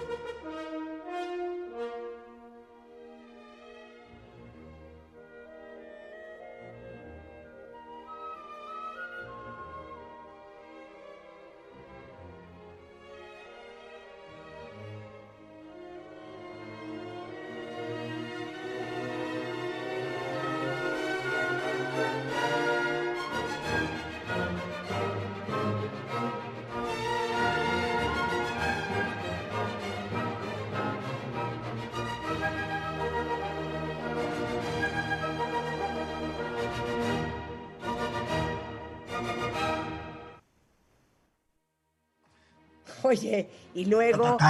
pero a ver. Pero fue un manoseo de esta, de esta melodía. Ah, claro. Ah, ¿Cómo le han hecho unos covers horrendos a la quinta? Hasta Giorgio Moroder hizo una, ¿no? Tan, tan, tan, tan. Tin, tin, tin, tin, tin, Ah, sí. A ver, Rulo, pon la de. Ah, una. Ajá, es, no, es de los. Moroder. Giorgio Moroder. les propongo que mientras Rulo la busca, si están de acuerdo, pongan de nuevo esto porque nos va a permitir entender, esta es clase, nos va a permitir entender a Beethoven.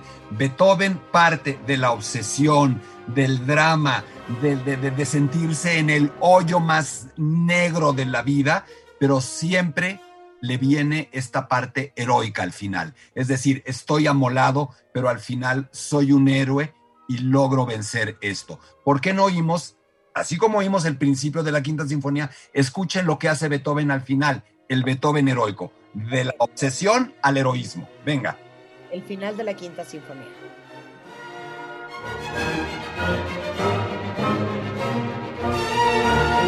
Volvimos a poner el principio.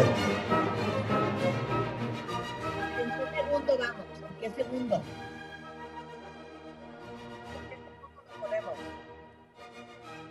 Gerardo. A ver, no. Stop.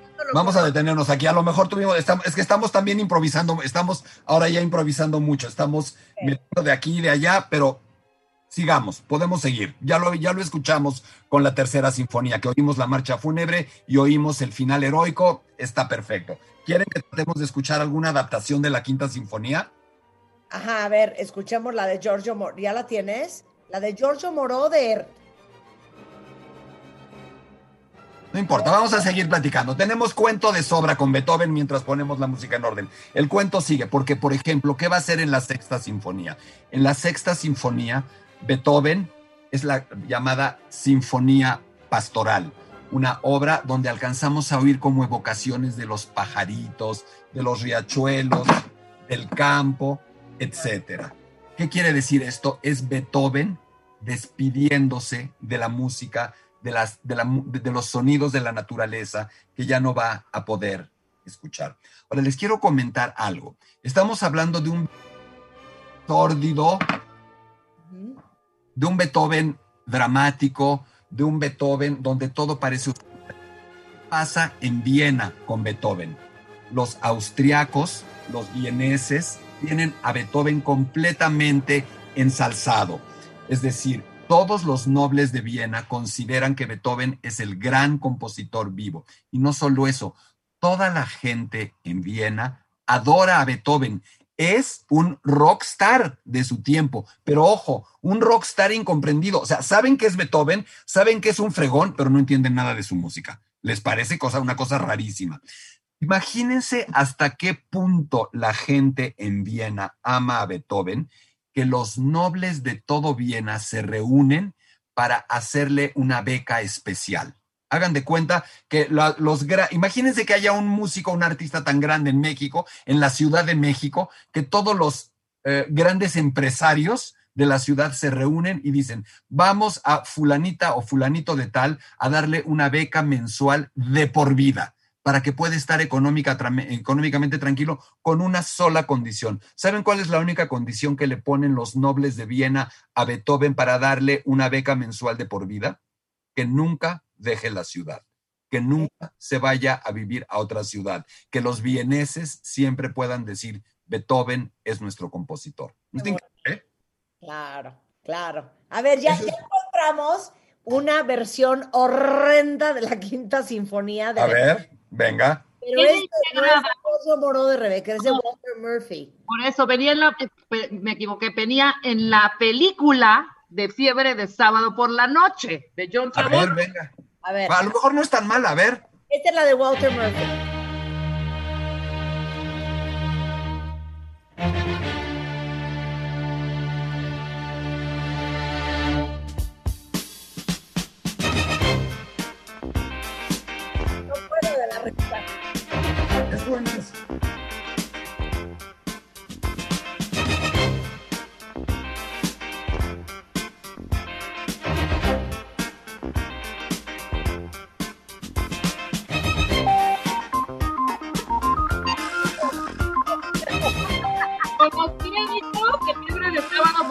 Noche salía la rola. Total. Oigan, pero yo no estoy de acuerdo. A mí me parece muy, me, parece muy buena. No pasa nada. A ver.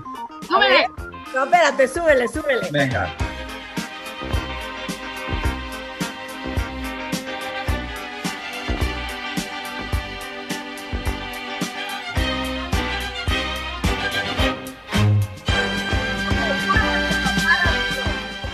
Ahora pon la original otra vez. Pon la original otra vez.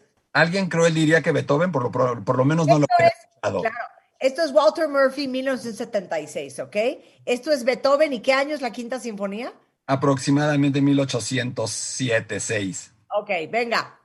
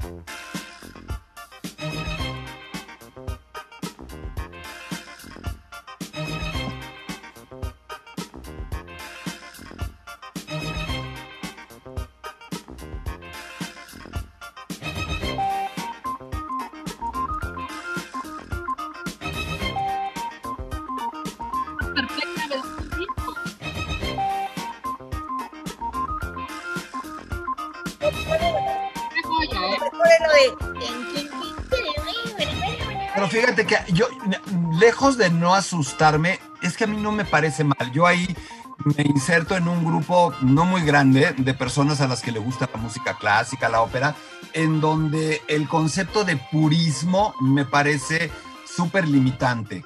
a mí me parece. con coca. A mí.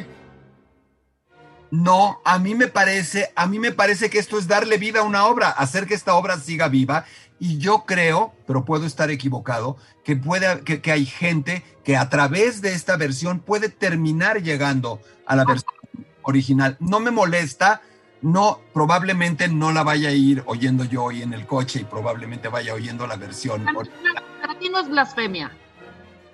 Pero no, o sea, como por qué? No, no, no, yo no lo veo así, pero insisto, soy un, estoy en un grupo pequeñito de la gente a la que nos gusta la ópera, la música clásica, donde acepta esto. La música está viva y parte de la vida de la música es que viaja, se adapta, se absorbe, se transforma. Eso es. Y Beethoven también a su manera lo hacía. Tomaba bailes populares eventualmente. Y luego también Beethoven escribió sus pops chafas, ¿eh? Chafísimas.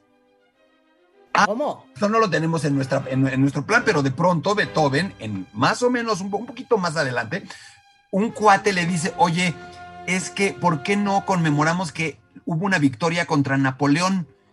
El general Wellington le ganó a Napoleón ¿por qué no escribes una obra para conmemorar la victoria contra Napoleón, la derrota de Napoleón? Y Beethoven escribe la famosa Batalla de Wellington, que es una obra, ni siquiera la tenemos preparada, es una de las obras más chafas de Beethoven y se vuelve un pop, un hit y, logra mucha lana. Así es que Beethoven mismo hizo cosas así, así es que relajados con el purismo, si Beethoven, que era bastante poco flexible, hizo eso, no pasa nada. Ok, regresando del corte, por favor, la que es Sinfonía para Elmira, Edith, o cómo se llama la mujer. ¿Para Elisa? Elisa. es una obrita de piano. Vamos a hablar esa. Y obviamente vamos a hablar de la sexta sinfonía, que es la pastoral. El himno a la alegría, ¿qué dice? Sí. Todo eso regresando con Gerardo Kleinburg hoy, que le dedicamos Tres horas bien merecidas a Beethoven. De baile en casa. Clases de ópera con Marta de Baile y Gerardo Kleinburg.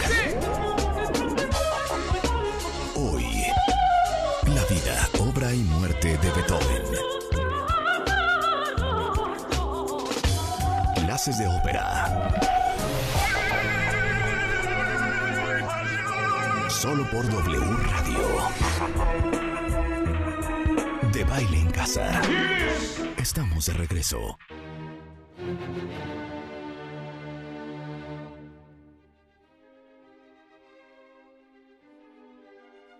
Estamos de regreso en W Radio. Ya en la última media hora le hemos dedicado todo el programa a hablar de Beethoven y hemos tomado una clase intensiva increíble que pueden rescatar en podcast con Gerardo Kleinburg y ahorita les vamos a decir dónde pueden tomar cursos de ópera y de música clásica para que aprendan más de la historia de la música con Gerardo.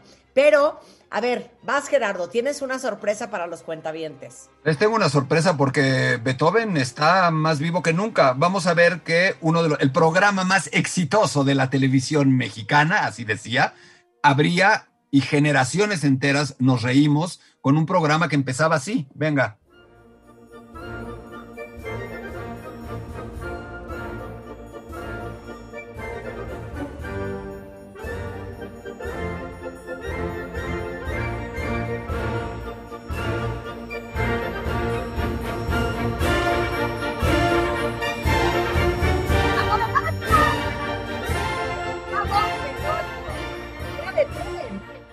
El Chavo del Ocho pasa a ser una obra de Beethoven. Claro. Oye, yo te tengo una pregunta. Dime. ¿Por qué esta canción, esta fiesta, que me parece tan cursi, tan famosa? Suéltala, Rulo.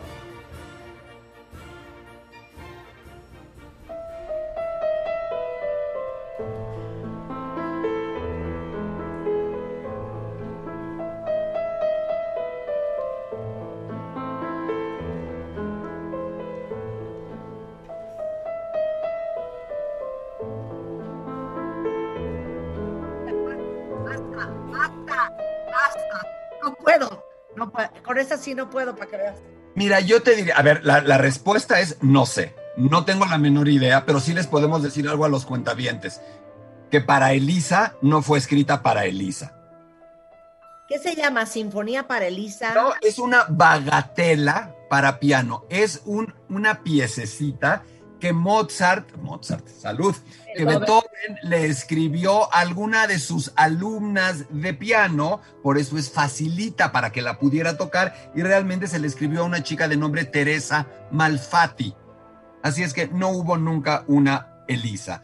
Pero está bien, esta obra de, las ruinas de Atenas, eh, ojo, la música del Chavo del Ocho es la marcha turca de las ruinas de Atenas de Beethoven y para Elisa no fue escrita para Elisa. Vamos a tratar de cerrar si les parece. Hay dos o tres elementos importantes que quiero comentar. El primero, Beethoven sí tuvo un amor correspondido. Uno, de hecho, hay una película que les recomendamos que vean, aunque la historia que, que manejan no es real. Beethoven se recuperaron unas cartas escritas a una chica a la que le llama la amada inmortal. Hoy sabemos que esa amada inmortal era eh, Tony o Antoni em, Brentano. Era casada, era rica, tenía hijos, el target de Beethoven, pero ¿qué creen? Que sí lo peló sí estuvo a punto de irse a vivir con él y de dejar a su marido, y todo indica que Beethoven mismo puede haber sido el que pusiera un alto a esa locura. imagínense a Beethoven ya escribiendo en cuadernos las conversaciones con una corneta de metal en la oreja para como, una trompeta para poder escuchar desaseado eh, todo lo que puede ser este cuadro de Beethoven, pero Tony Brentano absolutamente enamorada del genio, enamorada de ese hombre a través de su música. Beethoven nunca se repuso de la ruptura con la llamada amada inmortal. Y eh, en un rato, eh, Marta, Rebeca, ponemos fragmentos en, las redes sociales de la carta de, de las cartas de Beethoven a la amada inmortal, porque en este momento ya no tendríamos mucho tiempo para leerlas. Pero esto marca el principio del final para Beethoven. Después de la ruptura con la amada inmortal, todo es de bajada, todo es enfermedad, todo es dolor y todo es el enloquecimiento con su sobrino. Pero un elemento más de esta parte colorida o pintoresca de Beethoven. En la séptima sinfonía de Beethoven, por razones que no termina de quedar claro, hay elementos clarísimos de, una, de una música tradicional novohispana mexicana llamada el rascapetate.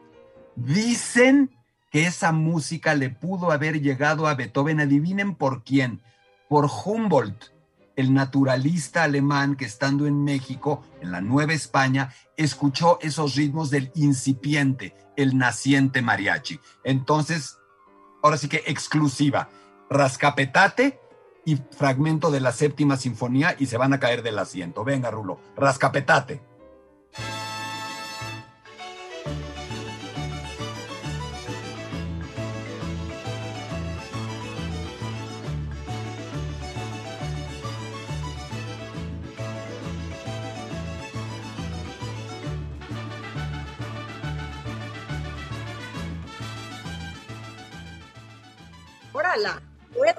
Y ahora, Beethoven. Venga, Beethoven.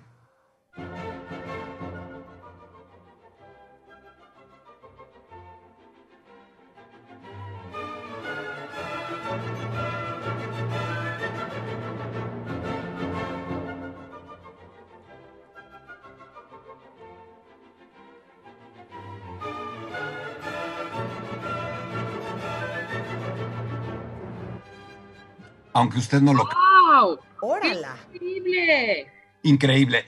¿Por qué? Tampoco sé. Hay muchas teorías. No sabemos, pero no es una coincidencia. Es impresionante. Así es que con, esta le pueden poner el pie a cualquier experto.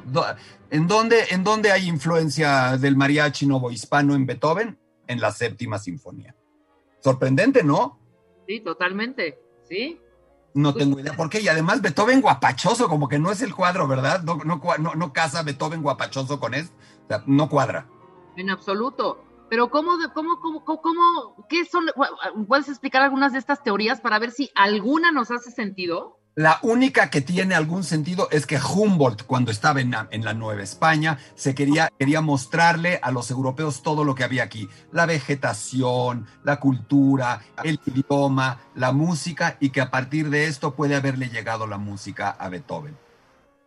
Coincidencia no es, pero no se sabe, ¿eh? de verdad no se sabe. No, sabemos claramente.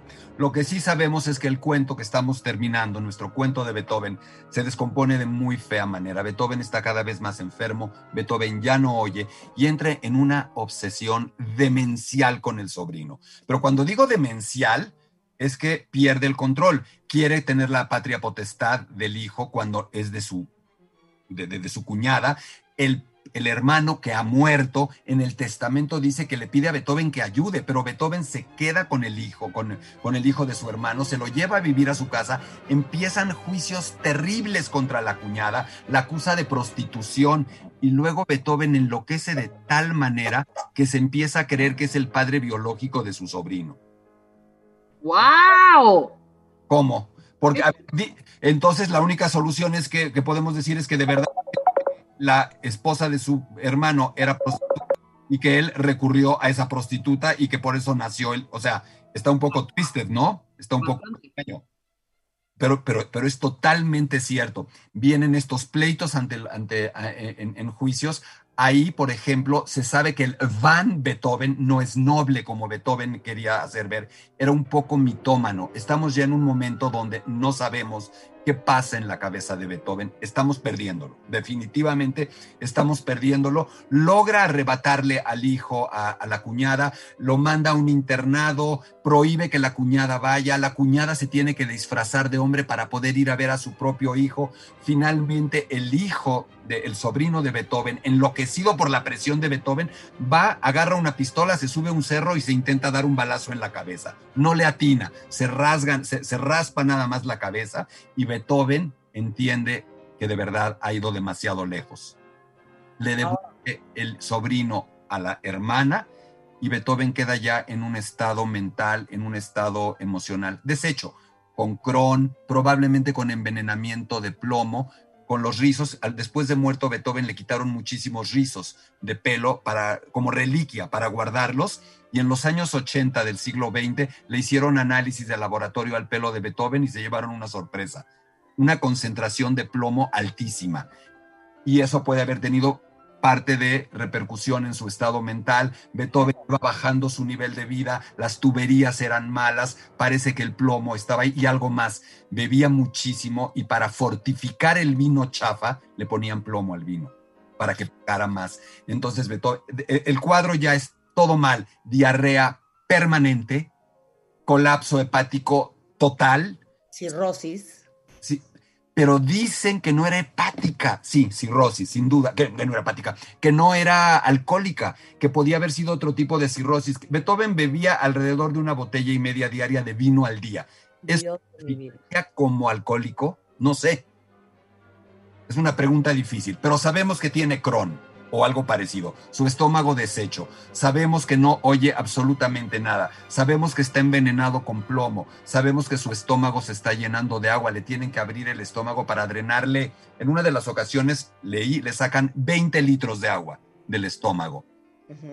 Y lo tenemos en ese estado. Finalmente tiene que abandonar a su sobrino y en ese final escribe la que es para muchos la obra más famosa de toda su vida, la novena sinfonía. Ahora, ¿por qué es importante? Antes de escuchar lo que todo el mundo piensa que vamos a escuchar, porque jamás en la historia de la música a un señor o a un hombre se le había ocurrido en una sinfonía poner un coro. Tú preguntabas hace un rato, Marta, lo de los géneros, y yo te había dicho, está el género de la sinfonía, solo instrumental. Las sinfonías eran obras solo para instrumentos, no para voces.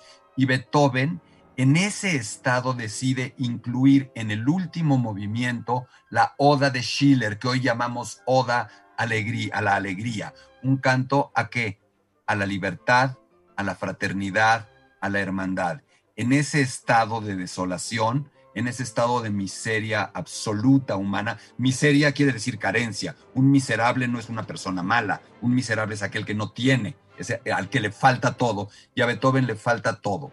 y en esa situación escribe al final de esa novena sinfonía ese fragmento que además no dice lo que nos han enseñado a cantar en español. ¿Qué dice? A ver, dímelo en alemán, a ver si tan tan. Es del poeta Schiller, ¿no? En alemán dice Freude schöner Götter funken Tochter aus Elysium, wir betreten Feuer trunken himmlisch dein Heiligtum. Deine Zaube bieten wieder, was die Mode streng geteilt, etcétera, etcétera. En español, a ver, ¿cómo la cantamos nosotros en México? ¿Qué dice? Escucha, hermano, la canción de la alegría. Es un canto. El canto alegre del que espera el nuevo día. Ven, canta, sueña cantando, vive soñando. El nuevo sol, en que los hombres volverán a ser hermanos. Eso dice la canción. Schiller, que era uno de los grandes poetas románticos alemanes de su tiempo, escribió esto en ese lugar. Alegría, hermoso destello de los dioses, hija del Elíseo. Ebrios de entusiasmo entramos, diosa celestial, en tu santuario. Tu hechizo une de nuevo lo que, acerba, lo que la acerba costumbre había separado todos los hombres vuelven a ser hermanos ahí donde tu suave ala se posa. No es exactamente lo mismo, ¿verdad? No, cero es lo mismo, cero es lo mismo. Oye, nos vamos a despedir con el himno de alegría, pero me gustaría que antes de despedir digas dónde das tus cursos, cómo pueden aprender tus cuentavientes contigo. Mira, por lo pronto tenemos un curso de verano, un curso de verano muy compacto en solo dos sesiones que se llama La Ópera Sin Miedo. Martes 3, jueves 5 de agosto, 850 pesos por dispositivo, por computadora, y es una introducción a la ópera, cómo aprender a disfrutarla, su historia, sus características, cómo perderle el miedo, etc. Y la manera de inscribirse es un WhatsApp, una llamada al 55 43 47 02 83 o un correo electrónico a hablemos de ópera 1 arroba gmail.com o a través de Messenger, un mensaje por la página de Facebook Hablemos de Ópera. El, ahora, si esto les gustó, si nuestra charla sobre Beethoven les gustó, tenemos el curso entero en video. Si nuestra charla de Tchaikovsky les gustó, tenemos el curso entero en cinco sesiones grabadas. Se los mandamos prácticamente on demand. Por ahí va. Sensacional. ¿A qué edad se muere Beethoven? A los 57 años. Se muere en 1827. El 29, muere el 26 de marzo. El 29 de marzo hacen su funeral en Viena. ¿Cuántas personas creen que salieron a la calle en Viena el día que murió Beethoven? Ah, piensen en números de la época, 20 mil. Era hasta ese momento el funeral más concurrido en la historia de Viena, fue ese día, hasta ese momento. 20 mil personas salieron a despedir a este pobre hombre, y, lo, y, va en serio mi, mi, final, a este pobre hombre que la pasó tan mal para que nosotros pudiéramos pasarla también escuchándolo. Que se sordo para que nosotros aprendiéramos a escuchar. Eso es mi resumen de Beethoven, un hombre profundamente infeliz que nos sigue dando felicidad con obras como esta. Venga la novena.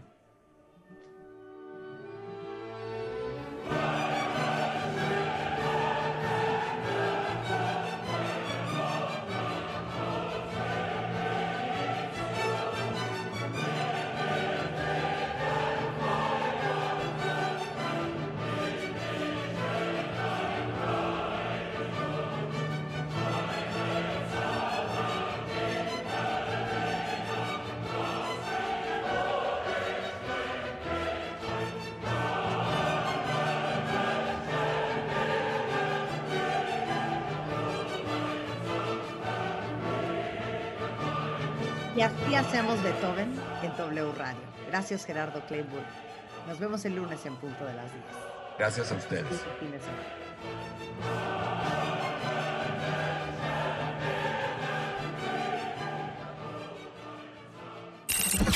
Marta de baile al aire.